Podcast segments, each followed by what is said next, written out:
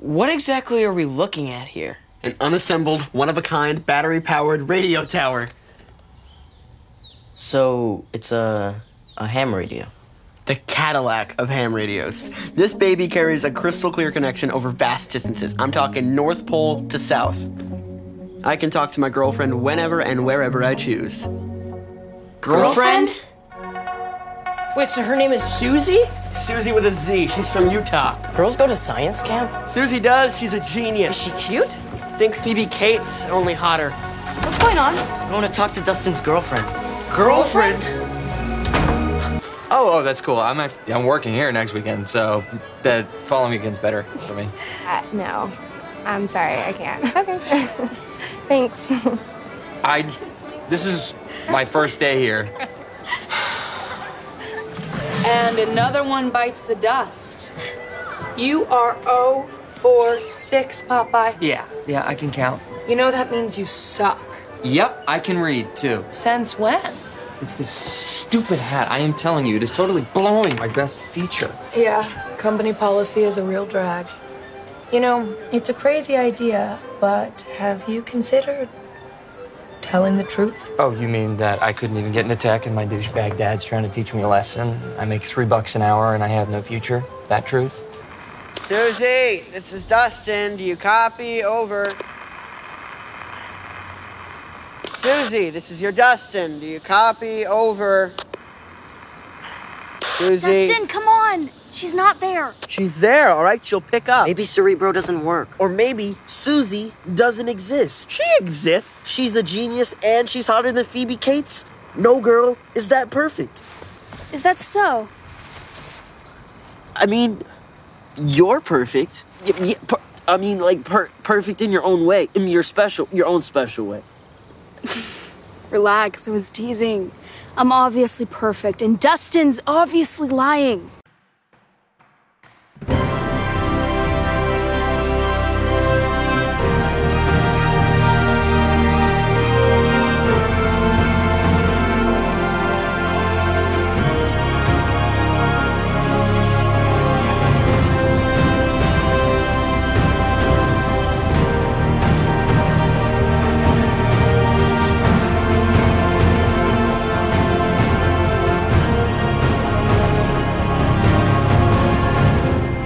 Komport Nummer 870, Abkanzlung. Hallo und herzlichen Glückwunsch zum äh, 870. Komport, den ich am heutigen Freitag, dem 20. Mai 2022, ist ein bisschen grau, aber ansonsten geht's, äh, Tag 140 in der KW 20 aufgenommen habe. Die Intros entstammen alle der ersten Folge der dritten Staffel von Stranger Things, Girlfriend, O for Six und Perfect. Was ihr hier aber wieder auf und in die Ohren bekommen könnt, sind diese Zitate aus einer Fernsehserie, deren nächste Staffel nur noch eine Woche weit weg ist, sondern wieder die üblichen drei Teile, bestehend aus zwei Teilen, wo ich politische Nachrichten der vergangenen Woche kommentieren betrachte oder im dritten Teil technische Nachrichten der vergangenen Woche kommentierend betrachte. Was davon ihr konkret hören könnt, wenn ihr am Stück weiterhört, ist dann Teil 2, Politik, die zweite Hälfte an Politiknachrichten für diese Folge, nur echt mit Meldungen von unserer Regierung, den Wirtschaftsblock und den Corona-Block gibt's dann auch wieder.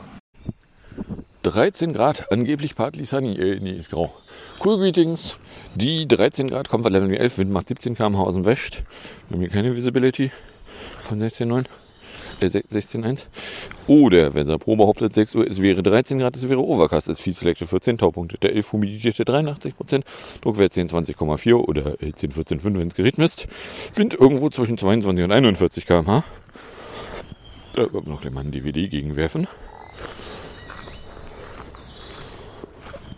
Der davon immer noch 5.30 Uhr, 12,6 Grad mit 10, 19,9. Feuchtigkeit von 92 Prozent, Wind aus dem Westen mit 17 bis 33 behauptet. Den hatten wir nämlich schon. Ja, schade aber auch. Dann muss ich den DVD halt zu Fuß aufrufen. Da ist es um 6 Uhr 12,8 Grad, Niederschlag 0, Wind 17 bis 33, 90 Prozent Feuchtigkeit, Taupunkt 11,2, Luftdruck 10, 20,0. So, It's 623. jawohl.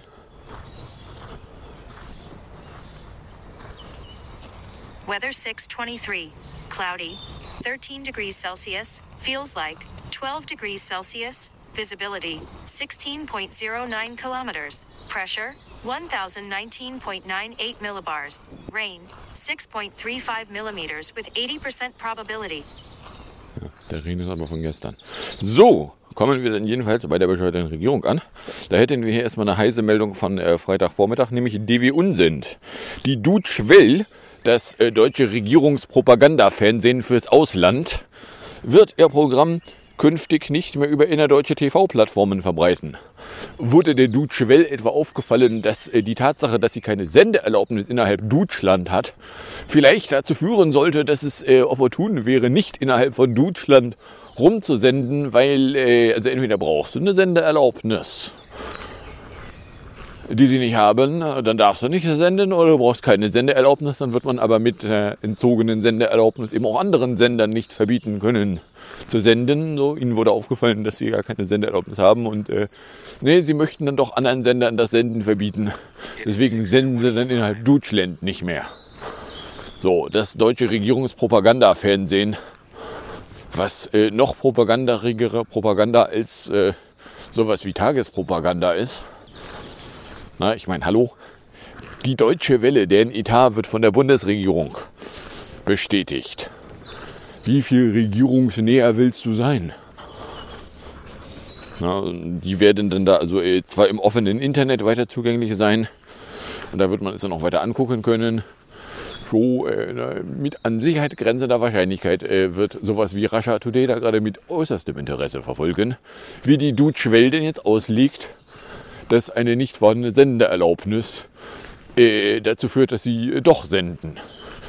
Weil, äh, wenn diese Regel dafür Dutschwell gilt, dann wird man einfach auf der gleichen Basis das auch nochmal machen können. Wir haben doch hier so ein regelbasiertes System. Ist nicht so, als würde es irgendwie verschiedene Gesetze geben, je nachdem, ob du zum Staat gehörst oder nicht. Wie doch? Das steht aber nicht in den Gesetzen. Na, oder anders ausgedrückt, ja, äh, ist spannend. Nachdem ihnen also aufgefallen wurde, nachdem sie eben gegen, gegen den russischen Staatsfernsehsender äh, gepisst habe, nachdem ihnen aufgefallen wurde, dass sie in Deutschland eigentlich keine Senderlaubnis haben. Nee. Stellen sie jetzt also offiziell ihre Sendungen innerhalb Deutschlands ein. Sternchen nicht. Ja. Ne? Das ist ein Vorbild für andere. Dann hätten wir Zensflair. Weil äh, ab dem 15. Mai äh, fiel der Startschuss für die Volkszählung, die offiziell Zensus 2022 heißt. Eigentlich 2021, aber 2021 wollte man irgendwie nicht zensusieren. I don't know, war da vielleicht irgendwas? Und äh, da gibt es eine Webseite, zensus22.de, und da haben dann Leute mal kurz Grabungswerkzeug ausgepackt und haben festgestellt, das Ding wird gehostet auf Cloudflare. Ja, aber das ist ja voll harmlos, wenn das auf Cloudflare gehostet wird. Ist ja nicht so, als gäbe es nicht irgendwie einen amerikanischen Cloud Act, der dafür sorgt, dass amerikanische Unternehmen auf Wunsch von amerikanischen Spionagediensten alles an Daten, was ihnen irgendwo zugänglich ist, den amerikanischen Geheimdiensten schenken müssen. Kommen Sie denn auf diese völlig abwegige Idee? Ja, aber die eigentliche Datenerfassung, also nicht nur taucht Cloudflare nicht in den Datenschutz äh, Erklärungen auf der Webseite auf, was man dann schon so ein bisschen äh, fehlt da nicht was finden kann. Äh, sondern ja, also das eigentliche Daten eingeben, wenn man es dann online tut, äh, das würde auch auf einer anderen Subdomain stattfinden und die würde aber nicht über Cloudflare laufen. Äh, ja, I don't know. Na, und auch so Behauptungen so, ja, aber das Cloudflare, wo wir drauf hosten, das sitzt ja in Deutschland. Ey, wisst ihr, was im Cloud Act drin steht? Du Unternehmen hast, bist ein amerikanisches Unternehmen, hast irgendwie einen Fuß in Amistan, dann hast du scheißegal, wo Daten gehostet werden, die Daten rüberzugeben. Wissen Sie, wo, woher ich das weiß? Das weiß ich daher, weil das Gesetz mal geschnitzt wurde, nachdem Microsoft aus Irland Daten den Amis nicht schenken wollte. Und dann haben die da ein Gesetz geschnitzt. Hat der Gesetzgeber da ein Gesetz geschnitzt, das so frei nach dem Motto ist uns doch egal, wo die Daten liegen. Du bist ein amerikanisches Unternehmen, wir zwingen dich, die Daten herzuschaffen. So. Na, also deswegen, du möchtest nicht amerikanische Unternehmen bei, äh, in der Nähe von Daten wissen, die du nicht den amerikanischen Spionagediensten schicken willst, mal ganz davon abgesehen, dass ich davon ausgehe, dass die amerikanischen Spionagedienste, wenn es irgendwo eine Datenbank gibt, da bereits ein entsprechendes Absauggerät installiert haben, um die dann rauszutragen. Und zwar die vollständige Datenbank. Aber hey, Na, also wenigstens ein bisschen weniger offensichtlich verarschen wäre manchmal nett. Dann äh, Mindestnet. HIB von Montag.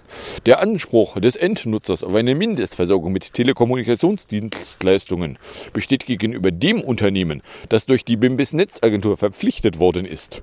Dieses schulde auch die Installation, heißt es in einer Antwort der BIMBIS-Regierung auf eine kleine Anfrage der Unionsfraktion. Der Anspruch auf Versorgung richtet sich somit nicht gegen den Vermieter, heißt es darin weiter. Der Rechtsanspruch werde technologieneutral umgesetzt. Für eine Verpflichtung kämen insbesondere solche Unternehmen in Betracht, die die Versorgung auf kosteneffiziente Weise erbringen können, schreibt die BMS-Regierung.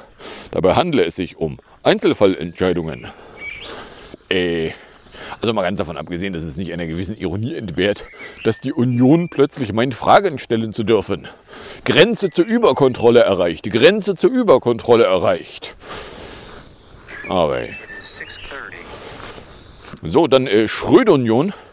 Dienstag 14 Uhr aus dem DLF. Die Union will die Amtsausstattung von Altkanzler Schröder wegen seiner Russland-Kontakte nahezu komplett streichen. Nicht berichtet ist, in welcher Farbe. Entsprechende Anträge wollen Vertreter der Fraktion nach Informationen der Kinderfressagentur in dieser Woche in den letzten Ausschusssitzungen zum BIMBIS-Haushalt 2022 stellen. Neben fünf Mitarbeiterstellen sollen demnach auch die Mittel für Versorgungsleistungen und Reisekosten gestrichen werden. Einzig den Personenschutz soll Schröder behalten dürfen. Nee, der frühere kann's nicht, schade dem Land und dem internationalen Ansehen Deutschlands begründeten die Haushälter die Anträge. Äh, die Frage, die sich mir da spontan aufdrängt, ist, gibt es irgendwo eine offizielle Begründung, warum abgelegte nicht mehr Kanzler überhaupt noch irgendwie vom Staat ein Büro bezahlt bekommen mit Personal? Wozu? Also äh, dieselbe Frage darf man dann übrigens auch Richtung Bimbis-Präsidenten mal nochmal durch die Landschaft tragen. Wir bezahlen den Leute, damit die da ein Büro haben können in dem was stattfindet. Staatshandeln kann es eigentlich fast nicht sein, weil äh, die sind nicht mehr der Staat. Na? Dasselbe machen wir übrigens für Merkel. Sehr viel mehr abgelegte Vorgängerkanzler gibt es im Moment gerade nicht. So, aber äh, wofür bezahlen wir da eigentlich größere Summen? Also ich meine, dass mir den Leute noch irgendwie Geld in die Tasche schieben, so frei nach dem Motto hier, damit er nicht hungern muss oder irgendwie einen erbärmlichen Job bei, äh, sagen wir mal, Gazprom annehmen. Ja, Gott, das hat Gaz, Gazprom Gerd aber auch nicht gehindert. So, ne, muss man vielleicht nicht, aber kann man ja mal machen. Außerdem hat er ja schließlich eine Reihe Scheidungen hinter sich. Ex-Ehefrauen, die er dann noch äh, bezahlen darf. Na, also, äh, wofür zahlen wir da überhaupt ein fucking Büro? Was sind die Aufgaben von abgelegten Kantesbundsländern und Bundespräsidenten? Weil, also, wenn die irgendwelche offiziellen Aufgaben verfolgen, dann äh, finden die zumindest nicht sehr öffentlich in den Nachrichten statt. So, dann äh, Schrampel. Äh, DLF von Dienstagnachmittag. Vor dem Hintergrund der Debatte um die Amtsausstattung von Altkanzler Schröder steht strebt dann auch die Schrampel-Koalition eine Neuregelung an. Die Fraktionen der Kotzerei arbeiteten derzeit an einem Vorschlag, der der Vorsitzende der Grünen Bundestagsfraktion Haas Hielmann in Berlin mit. Unabhängig von Schröder als Person sei man der Auffassung, dass Handlungsbedarf bestehe. Der Vorstoß der Union, die Schröder einen Großteil der Ausstattung streichen wolle, sei nicht notwendig. Während die Ruhebezüge für Bundespräsidenten und Mitglieder des Kabinetts gesetzlich geregelt sind, zählt die Ausstattung mit Büros samt Personal zur Haushaltshoheit des Bundestages. Schröder stehen derzeit neun Stellen für sein Büro zu. Im vergangenen Jahr wurden laut Bundestag 407.000 Euro aus der Staatskasse dafür aufgewendet. Also, äh, Entschuldigung, 400.000 Euro? Warum? Springen mich jetzt nicht akut an und also es ist nicht so, als wären 400.000 Euro was, was man mal eben rumliegen hat. So, ne? Wo, wo, wofür? Derzeit sind viele der Stellen unbesetzt, weil die Mitarbeiter nach dem russischen Überfall auf die Ukraine gekündigt hatten. Ja, dann äh, Bremskai. Äh, nachdem äh, sowohl Finnland als auch Schweden aufgefallen wurde, dass man jetzt eigentlich nicht mehr akut Angst vor Russland haben muss und sie deswegen irgendwie meinten, in die NATO reinkriechen zu wollen, Ja, wissen Sie, was demnächst mal unangenehm wird? Die NATO. Wenn Demente Donny da noch mal eine Präsidentschaft übernehmen sollte oder irgendwer aus der Partei da, dann wird die NATO genau der Platz sein, in dem man sich nicht aufhalten will, weil man da plötzlich äh, von den rechtsextremistischen Religioten an den Eiern durch die Landschaft gezogen wird. Aber hey, machen Sie gerne so weiter. Und äh, ja, also nun ist der Witz der, ähm, Schweden und Finnland beantragen eine Aufnahme in die NATO. Da müssen allerdings alle jetzt NATO-Mitglieder dann zustimmen. Und nun ja, es gibt also den kleinen Haken, dass äh, da in der Türkei ihre Drohungen nun wahrmacht und blockiert vorerst das Verfahren für die Aufnahme von Schweden und Finnland in die NATO. Wie die Kinderfressagentur aus dem Bündniskreis in der Vorwasser mit, war im NATO-Rat nicht wie geplant möglich, den Beschluss für den Beginn der Beitrittsgespräche zu fassen. Die Türkei machte demnach Terror-Sicherheitsbedenken wegen angeblicher Unterstützung von Terrororganisationen bei den Ländern geltend. Äh, das gucke ich mir an und sage, aha, weil die nicht die Kurden scheiße finden, die übrigens äh, die Türkei in Syrien und Irak angreift. Äh, das wiederum könnte man, ohne sich schlimm anzustrengen, als äh, Angriffskrieg moralisch scheiße finden. Das finden wir deswegen jetzt nicht moralisch scheiße, weil dann müssten wir zugeben, wir sind in einem Verteidigungsbündnis mit einem Land, was einen Angriffskrieg führt. Und äh, also wenn wir uns gegenüber Russland echauffieren, dass es moralisch doch nicht geht, dass man ein anderes Land angreift, äh, merken Sie was? Na? Wieder dieses regelbasierte System, wo doch die Regeln in alle Richtungen identisch sind, außer wenn es äh, um uns geht. Nein, also wir finden das jetzt nicht doof, weil die Türkei fabuliert was davon, dass die Kurden ja voll scheiße wären.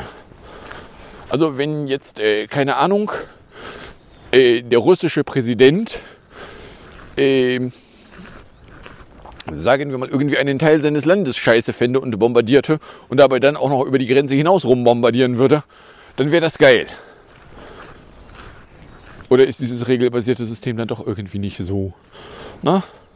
Ist es nicht am Ende dann so, dass es eine Regel gibt, die nirgendwo steht? Was die anderen machen, ist per Definition immer scheiße. Wir finden da dann schon irgendeine Regel, mit der wir das begründen. Gucken Sie nicht auf die Regeln, die Regeln sind eh scheißegal. So, dann gab es äh, hier DLF von Mittwochabend die Wahlreform.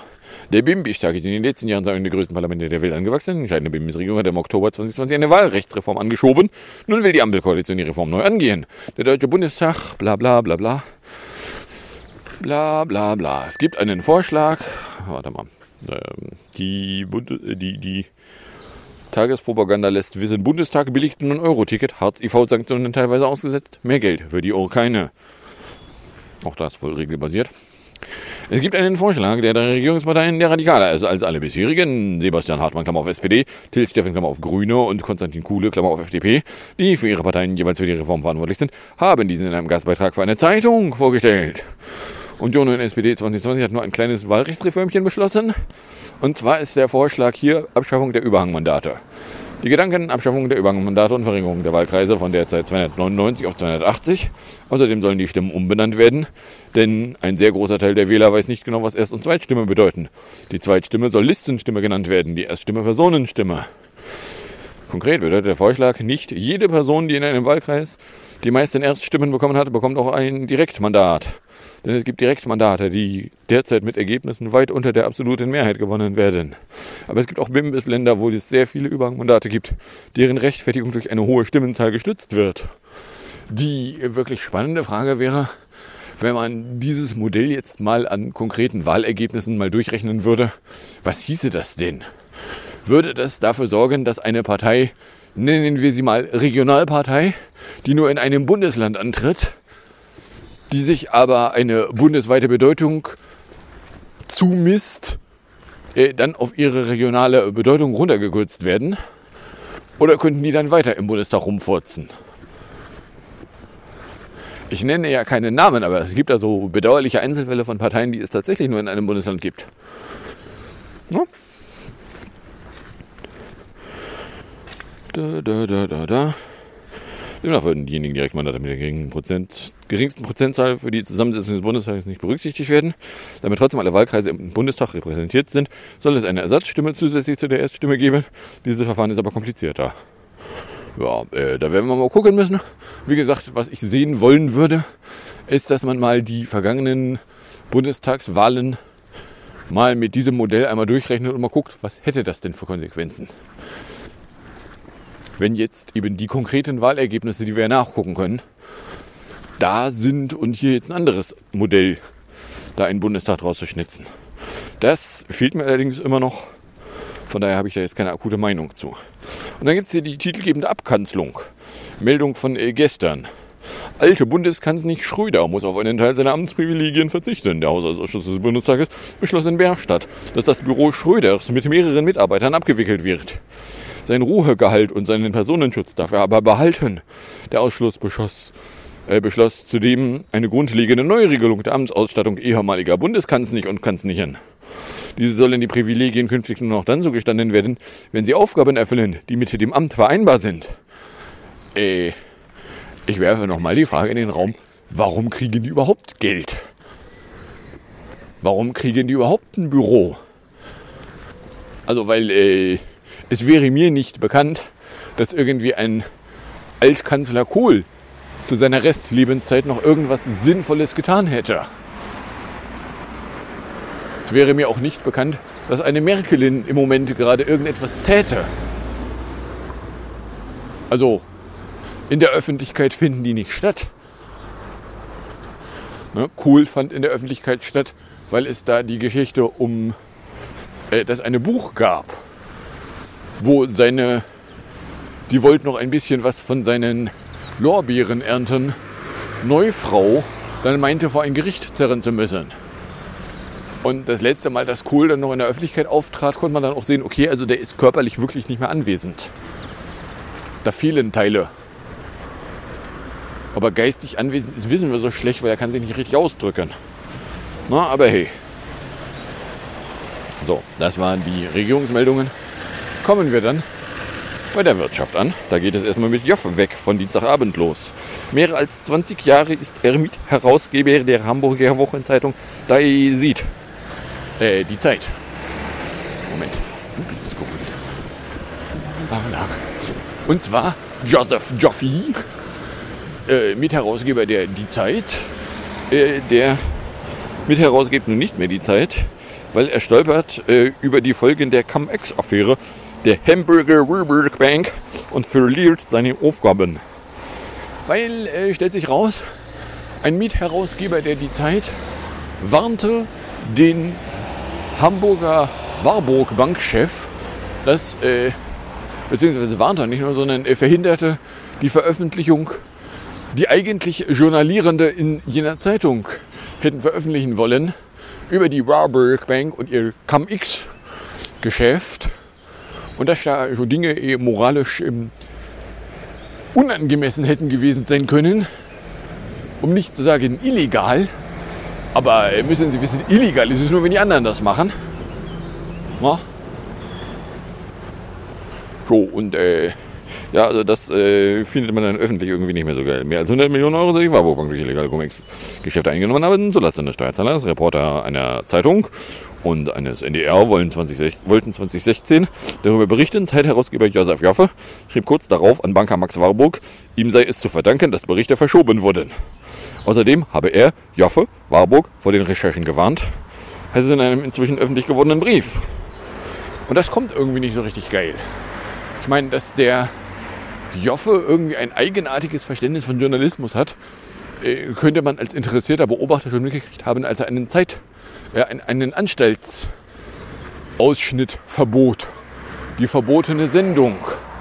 Könnte ich bei Gelegenheit nochmal wieder gucken, ob ich die noch irgendwo rumliegen habe. Den Ausschnitt, den man nicht wahrnehmen durfte.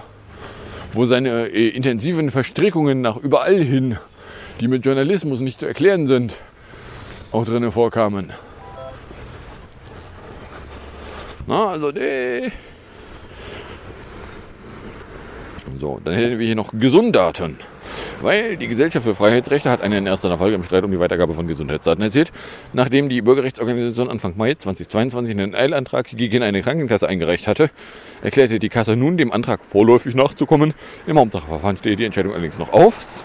Hintergrund ist die Klage der Klage ist das sogenannte Digitale Versorgungsgesetz DVG aus dem Jahr 2019, was unter anderem vorsieht, dass die Krankenkassen die Daten ihrer Mitglieder an eine Datensammelstelle beim Spitzelverband Bund der Krankenkassen übermitteln, die sie dann pseudonymisiert an ein Forschungszentrum weiterleitet. Wo dann wissen wir nicht mit passiert, ist ja auch nicht so, als wären irgendwie Gesundheitsdaten auch nur ansatzweise personenbeziehbar. Und als hätte es da nicht eine gewisse äh, ein gewisses Risiko, dass die Daten missgebraucht werden könnten. Nein, ich weiß auch nicht. Es gibt auch nichts, was man äh, veröffentlicht haben will als Gesundheitsdaten. Nebenbei Baustand. Wir haben sich irgendwie, äh, ich zähle fünf, fünf riesengroße Quick-Mix-Dinger äh, eingefunden. Gerücht ist immer noch nicht wieder vollständig. Eine Isolationsschicht hat sich ja auch nicht eingefunden. Was machen die hier eigentlich? Also ich meine, was man von unten sehen kann, ist, dass sie da tatsächlich den, den äh, Fußweg und ein Stückchen Straße intensiv beackert haben. Die Baustelle hat jetzt hier also tatsächlich nicht nur den gesamten Fußweg, sondern sogar noch ein Stückchen daneben für sich in Anspruch genommen, weil, müssen Sie wissen, so eine Baustelle, die sich nicht immer weiter ausdehnt, ist ja auch voll uncool. Aber ja, Isolationsschicht ist hier immer noch nur bis an die Ecke ran. Um die Ecke und die Einfahrt ist da nichts. Ich würde ja auch wild erwarten, dass die Einfahrt dann eigentlich auch funktionabel sein müsste, wenn da hinten irgendwie erste Leute einziehen. Weil ich weiß aus vertrauenswürdiger Quelle, nämlich als die Baugrube noch eine Grube war, dass der, die Tiefgarage da einmal komplett unter den Häusern langläuft. Das ist ein riesengroßer Keller. Aber hey. Ja, der Edeka echt verklinkert. Oben. Gut, sie haben immer noch die roten Folien an den Fenstern dran. Nun ja. Und hier unten beim DM sind, äh, fehlen immer noch die Türen. Und die Isolation drumherum. Ich finde nicht so, als könnte man das irgendwie mal bei Gelegenheit einbauen. Haben sie wohl nicht da. Nun ja, also ja, nee. So, und jetzt hat ja also die GFF eine einstweilige Klage gegen eine Krankenkasse, die nicht näher genannt ist, gegengeworfen, dass die Gesundheitsdaten nicht in einen großen Datentopf reinschmeißen, wo sie dann mal kurz verwirbelt werden und dann äh, personenbezogene Daten zu wissen wir nicht Zwecken von wissen wir nicht Leuten missbraucht werden können. Und da hat die Krankenkasse gesagt, so, ah, stimmt. Wir halten uns mal ausnahmsweise dran. Geht aber eh nur um die Daten einer einzelnen Person von daher ja. Dann Unruhezeit. Das ist eine Meldung von Donnerstag, aus der Nacht zu Donnerstag. Die gesetzlich vorgeschriebenen Ruhezeiten in Deutschland werden offenbar immer seltener eingehalten, geht aus Antworten des Bundesarbeitsministeriums auf Frage der Linksfraktion im Bundestag hervor, die einer Zeitung vorlägen. Demnach könnten knapp ein Fünftel oder 18 Prozent aller abhängig Beschäftigten aufgrund hohen Arbeitsdrucks die gesetzlichen Ruhezeiten zwischen ihren Einsätzen oft nicht einhalten. Betroffen sind vor allem Beschäftigte im Gesundheits- und Sozialberufen, in der Gastronomie, im Verkehr oder im Einzelhandel. Das Ministerium beruft sich auf Daten des Mikrozensus sowie die regelmäßige Arbeitszeitbefragung der Bundesanstalt für Arbeitsschutz und Arbeitsmedizin. Den Angaben zufolge arbeitet jeder zehnte abhängig Beschäftigte in Deutschland auch an Sonn- und Feiertagen, jeder siebte auch abends und fast jeder zwanzigste leistet Nachtarbeit. So, das waren die Wirtschaftsmeldungen. Kommen wir dann noch beim Corona-Block an. Da gab es erstmal die Gassendemie weil der Chef der Kassenärztlichen Bundesvereinigung Gassen hält die Corona-Pandemie für überwunden. Er sagte nämlich einer Zeitung, das Roland-Koch-Institut zählt offiziell 25 Millionen Genesene, tatsächlich dürften es aber zwei bis dreimal so viele sein. Damit gäbe es eine hohe Immunität in der Bevölkerung. Ja, das gilt für Varianten, die nicht eine Immunität umgehen können. Wissen Sie, was, was bei Omikron aufgefallen ist? Dass die relativ gut eine Immunität umgehen konnte. Oder anders ausgedrückt, ja, die Pandemie ist zu Ende, Sternchen, aber eigentlich nur, solange Omikron das Problem ist. Ich meine, der Witz ist, ich mal gucken, habe ich das hier als Meldung? Ja, doch, habe ich als Meldung. dann robbe ich da noch nicht drauf rum. Mast PNV. Die Bundesregierung plant zunächst keine Aufhebung der Maskenpflicht in Bus, Bahn und Flugzeug, wie es äh, Verkehrsminister Wissing vorgeschlagen hatte. Dem Gesundheitsministerium zufolge ist die Inzidenz noch zu hoch. Das ist eine Meldung von Freitagnachmittag. Ja, also ich meine, Maskenpflicht aufhören, äh, da fehlt es irgendwie an guten Gründen für. Ob die Masken jetzt akut was bringen, äh, da gibt es auch keine akuten Untersuchungen. Aber äh, sagen wir mal so, es schadet nichts und äh, der Schmerzfaktor an einer Maskenpflicht ist auch überschaubar. Leute, die sich keine Masken aufsetzen wollen, setzen sich sowieso schon keine Masken mehr auf, von daher passt schon. So, dann äh, Laberbach labert mal wieder Scheiße. Und zwar hat er nämlich eine Rückkehr der gefährlichen Delta-Variante für möglich gehalten. Die Pandemie sei also noch nicht also vorbei. Also eine Omikron-Welle, also im Herbst, also ist zwar also wahrscheinlich, aber selbst die also gefährlichere Delta, also Variante, also könnte zurückkommen, faselte er nämlich in einer Zeitung mit Verweis auf eine israelische Studie, wonach im Abwasser auch die Delta-Variante nachgewiesen wurde. Dazu Auskunft. Ähm, wer ist er doch gleich? Kekulé, ja, der hat sich die Studie auch mal angeguckt. Die haben äh, Veröffentlichungszeitpunkt oder Einreichungszeitpunkt war Februar. Die haben sich äh, die Verläufe angeguckt und haben dann hochgerechnet, dass zum jetzigen Zeitpunkt Delta wieder äh, die Mehrheit darstellen würde. Da gucken wir mal kurz in die echten Messwerte und stellen fest, das ist nicht eingetreten. Diese Studie hier macht eine Vorhersage, die wir bereits validieren bzw. falsifizieren können. Nein. So, Deswegen jetzt irgendwie Panik schieben kannst du bringen, kannst aber genauso gut auch sein lassen. Wenn du Bundesminister für Gesundheit bist, kannst du mal kurz deinen Realitätsabgleich einschalten und feststellen, diese Studie ist leider nicht eingetreten. Auf dieser Studie Panik verbreiten lohnt nicht. Valve nicht, dem französisch-österreichischen Biotech-Unternehmen Valneva, droht kräftiger Gegenwind für seinen geplanten Corona-Impfstoff. Die EU-Kommission will nämlich den Vorabkaufvertrag für den Totimpfstoff kündigen. Das ist eine Meldung vom Montag, weil äh, das Zeug ist irgendwie äh, nicht fertig oder nicht an einem Züchter. Jedenfalls äh, wollen wir es jetzt irgendwie nicht mehr haben. Hm. Laut Vertrag habe die Kommission das Recht dazu, wenn Valneva bis zum 30. April keine Marktzulassung von der Europäischen Arzneimittelagentur erhalten habe. Das Vakzin befindet sich noch in der Entwicklung. Ähm, ja, das dazu. Sie haben äh, bis 30. April Zeit gehabt. Sie haben zum 30. April keine Zulassung. Ergo, Sie haben auf dem Papier das Kriterium gerissen. Und wenn Sie nicht eine Zulassung ohnehin gerade im Verfahren stecken haben, kann man auch argumentieren, okay, das wird auch auf absehbare Zeit erstmal nichts. Dann gibt es eine Viertimption.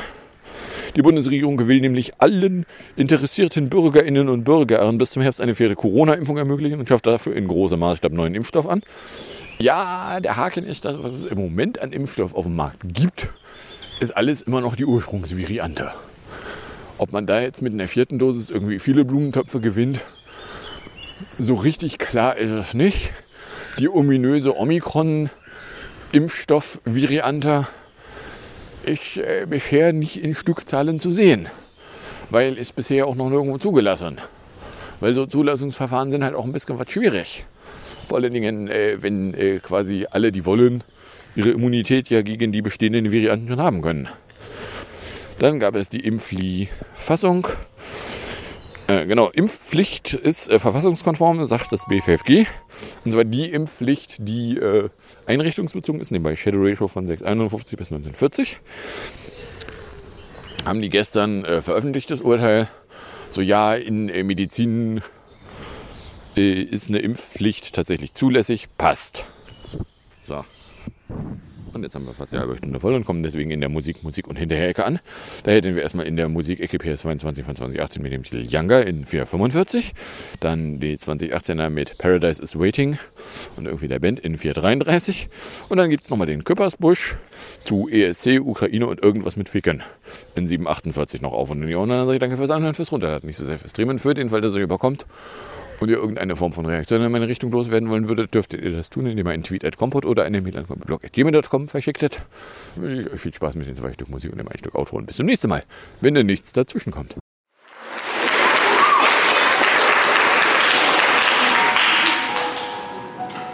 Should we just, should we just Yeah, let's go through it and see what happens. Let's and see then, what happens. Yeah.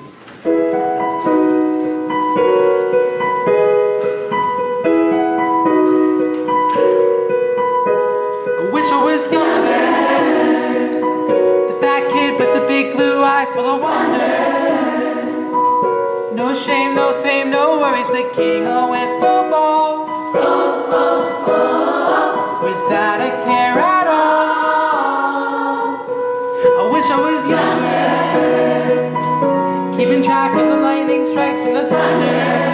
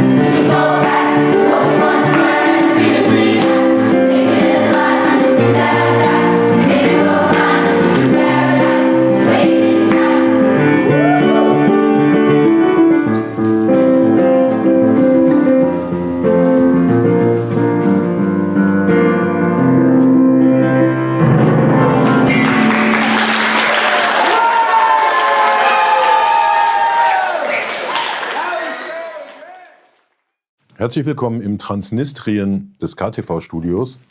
Das ist Max Neidlinger. Heute, was läuft da zwischen den Niederlanden und Putin? Was läuft zwischen Hendrik Wüst und Daniel Günther? Und irgendwas mit Ficken. Sie kennen uns.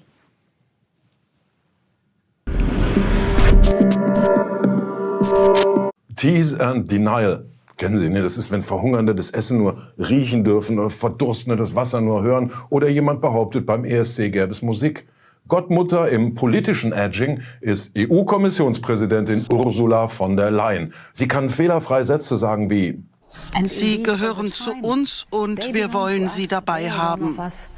oder auch EU-Kommissionschefin Ursula von der Leyen hat sich für einen EU-Beitritt der Ukraine ausgesprochen. Seit nunmehr 16 Jahren lockt Europa oder wie die Russen sagen, der Samthandschuh über der Panzerfaust, die Ukraine. Daran entzündete sich die Gewalt auf dem Maidan, zerrieben sich paar ukrainische Staatspräsidenten und eskalierte der Iwan seine völkerrechtswidrigen Kriege und Annexionen. Also unterm Strich muss man sagen, äh, läuft super. Also die Methode, mach den Balkanburschen scharf wie Nachbars Lumpi und freu dich dann dran, wenn er mit dem stattlichen Ständer immer wieder vor die Schlafzimmertür dullert. Oder laienhaft formuliert, Reformen sind ein ganz wichtiger Punkt in der Ukraine. Das ganze Thema Oligarchen, das ganze Thema Unabhängigkeit der Justiz. Ja, nur so einen will man ja auch nicht geschenkt haben. Etwas draller sogar noch formulieren konnte das ihr Vorgänger Jean-Claude Juncker, der noch 2016 sagte, in den nächsten 20 bis 25 Jahren wird die Ukraine kein Mitglied der EU, auch nicht der NATO. Sowas sagen also EU-Kommissionschefs, wenn sie was zu sagen haben, beziehungsweise hätten. Haben sie aber nicht. In 35 endlosen Kapiteln verhungert seit Jahrzehnten zum Beispiel die Türkei und noch ein paar Kandidaten. Georgië, Oekraïne, staat bekend om oorlog. En Moldavië. Now thank you very much for the word of the Dutch jury, denn dieser niederländische Ernstvogel, Jan Roos, schaffte es 2016, Ukraine und damit Georgien, Moldawien von der Bettkante zu stoßen. In einem Referendum, einer Volksabstimmung über den Ukraine-Beitritt stimmten 61 Prozent in unserem Nachbarland gegen das Assoziierungsabkommen mit Kiew. Das sind Ukrainerfeinde, die Niederländer. Ihr Regierungschef Mark Rutte sagte, ja, interessant, ich unterschreibe trotzdem und hielt diesen eindrucksvollen proeuropäischen Slalomkurs bis heute durch. Eh, de heer Zelensky, de Oekraïense president, heeft getweet dat Nederland voor een EU-lidmaatschap is van Oekraïne. Herr Rutte, der Herr Zelensky hat eben getwittert, dass die Niederlande für einen EU-Beitritt der Ukraine sind. Nee, dat klopt niet. Dat klopt niet. U hebt met hem gebeld, u hebt dat niet toegezegd. Nee, nee, in tegendeel. Ik heb gezegd dat ik heel goed snap. Nein, das stimmt nicht. Sie haben es ihm also nicht zugesagt? Nein, ich habe ihm gesagt, ich weiß, dass die Ukraine den Wunsch hat. Perfektes Tease and Denial. Stattdessen lieferten die Niederlande mit als erste in Europa schwere Waffen. Der Krieg in der Ukraine geht zu 100 Prozent auf das Konto des russischen Regimes. Und im Bereich über 100 Prozent fängt die Verantwortung der EU an. Am Samstagabend gewinnt die Ukraine den ESC. Das ist nur scheiße, dass man vor vier Stunden diese Musik hören muss. Liebe CDU NRW, einschleimen, das muss man vorher aber auch mal ein bisschen üben. Ich will, dass wir ein tolerantes und weltoffenes Land bleiben. Darauf kommt's mir an. Zuletzt scheiterte FDP-Saurier Brüderle im Wahlkampf mit Frauen mit schönem Balkon. Und, nochmal Stichwort Arschkriechen, wie viel Daniel Günther steckt in Hendrik Wüst? A, 7 cm, B, nein, wollen wir gar nicht wissen, oder C, EU. Ich möchte, dass meine Lehrerin genug Zeit für mich hat. Ja, und ich will doch nur Bagger fahren und alle anderen Fahrzeuge. Dagegen will die SPD Schule, die sich nach 22 anfühlt. Beide Parteien komplett an der Zielgruppe vorbei, null Punkte, denn tatsächlich sagt die Jugend von heute, Ich möchte Bauarbeiter werden. ja. Da muss man nicht schreiben können. Als nächstes penetriert die SPD das altbackene Klischee vom schwulen Treffer am Bahnhof. Dagegen ist die CDU für ein besseres Bahnnetz. dass ich mit Bus und Bahn überall hinkomme. Und das geht so weiter. Doppel, doppel, doppel. Den beiden Agenturen geht das Pulver aus und irgendein Kreativer ruft aus seiner Ecke, ey, viele Köpfe knallhart hintereinander schneiden, schnell, schnell, schnell. Das ist doch auch geile Scheiße. CDU? Machen. Machen. Machen. Machen. Machen. Machen. Machen. Machen. Machen. Machen. Und SPD? Super dagegen lief es im Wahlkampf bei der FDP. Die alten Kampagnenhasen hatten erfrischende Enthüllungen vorbereitet.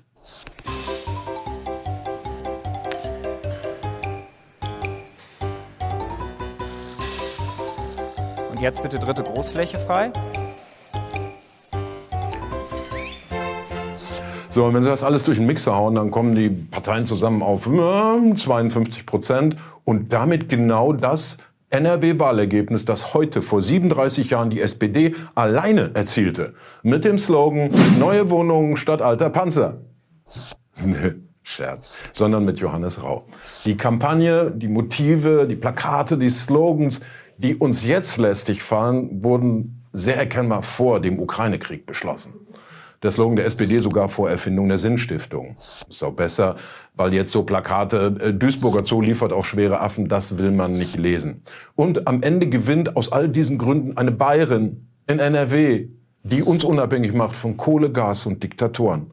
Außer natürlich Gas und Diktatoren aus Katar. Die Linke landet unter 5 Prozent. Unser Ehrgeiz ist die AfD auch. Und wenn der WDR nicht bald Diener des Volkes produziert, mit Ranga Yogeshwar in der Hauptrolle von mir, ist ja egal, dann müssen wir uns Sorgen um die Zukunft und den nächsten Ministerpräsidenten machen. NRW ein failed state. Aber Bielefeld kann der Russe haben. Dieser Mann hat mit einer Band, einem Vokaltrio zusammengearbeitet, das viermal die Schweiz beim ESC vertreten hat. Dann äh, trennten sich ihre Wege und er, ja, er machte irgendwas mit Kindern. Also er ist jetzt nicht der Wölki unter den Singer-Songwritern, aber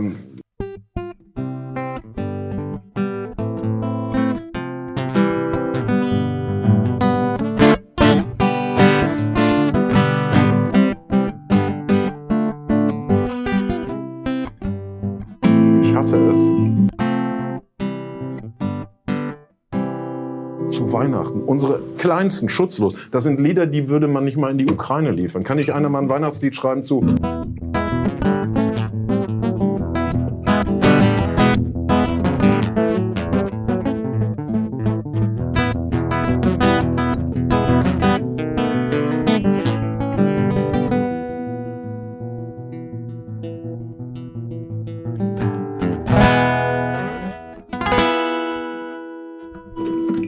Die Gitarre am Weihnachtsmann zertrümmern.